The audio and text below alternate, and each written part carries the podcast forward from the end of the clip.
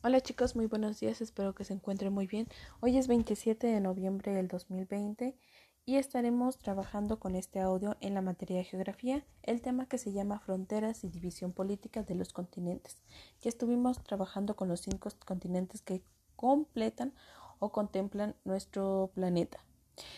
Se llama territorio a una proporción de la superficie terrestre, la cual está definida geográficamente o políticamente, como lo estuvimos trabajando, y su delimitación se realiza por medio de fronteras, ya sean naturales o artificiales. ¿Qué significa esto? Bueno, las fronteras naturales son aquellas o aquellos límites trazados a partir de elementos naturales como son los ríos, los lagos, las montañas o los mares, lo cual pues ya estuvieron trabajando también en el cuarto año de, la primaria y las fronteras artificiales son aquellos límites marcados por las bardas o monumentos creados ya sea por el ser humano. Entonces, naturales son todos los ríos, las montañas que se fueron creando con el paso del tiempo y los artificiales son los límites que nosotros como humanos vamos este, estructurando, vamos creando. Los continentes están divididos políticamente en diferentes territorios.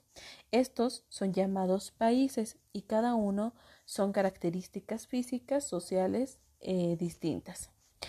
Por ejemplo, en el continente americano, pues nos encontramos principalmente con el país de, Estados Unidos, que está eh, pegado al país que nosotros vivimos, que son los Estados Unidos mexicanos. Ese es el nombre correcto de nuestro país.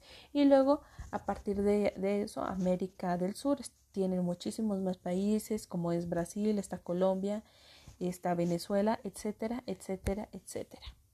Entonces, ¿qué vamos a realizar el día de hoy? Bueno, en nuestro cuadernillo de trabajo van a encontrar una actividad que dice, escribe aquí cuál es la importancia que tiene el delimitar los territorios y utilicen como ejemplo cuál es la razón por la que deben delimitar eh, estos espacios en su casa, por ejemplo, con los vecinos. ¿Cuál es la importancia que que su casa esté delimitada entre la de ustedes y la de sus vecinos?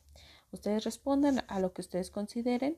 Recuerden, en este aspecto no hay, no hay respuestas malas, es lo que ustedes crean.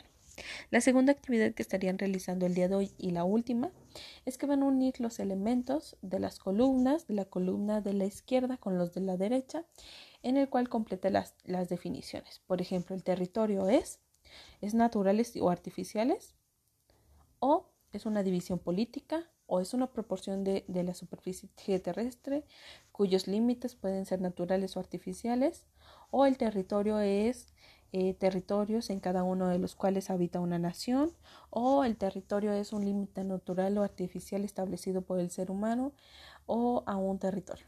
Ustedes vayan uniendo cada una de estas, de estas columnas conforme la información que ya escucharon en el audio. No está nada complicada, pero igual si tienen duda, envíenme un mensajito y estaré respondiéndoles. Diviértanse mucho.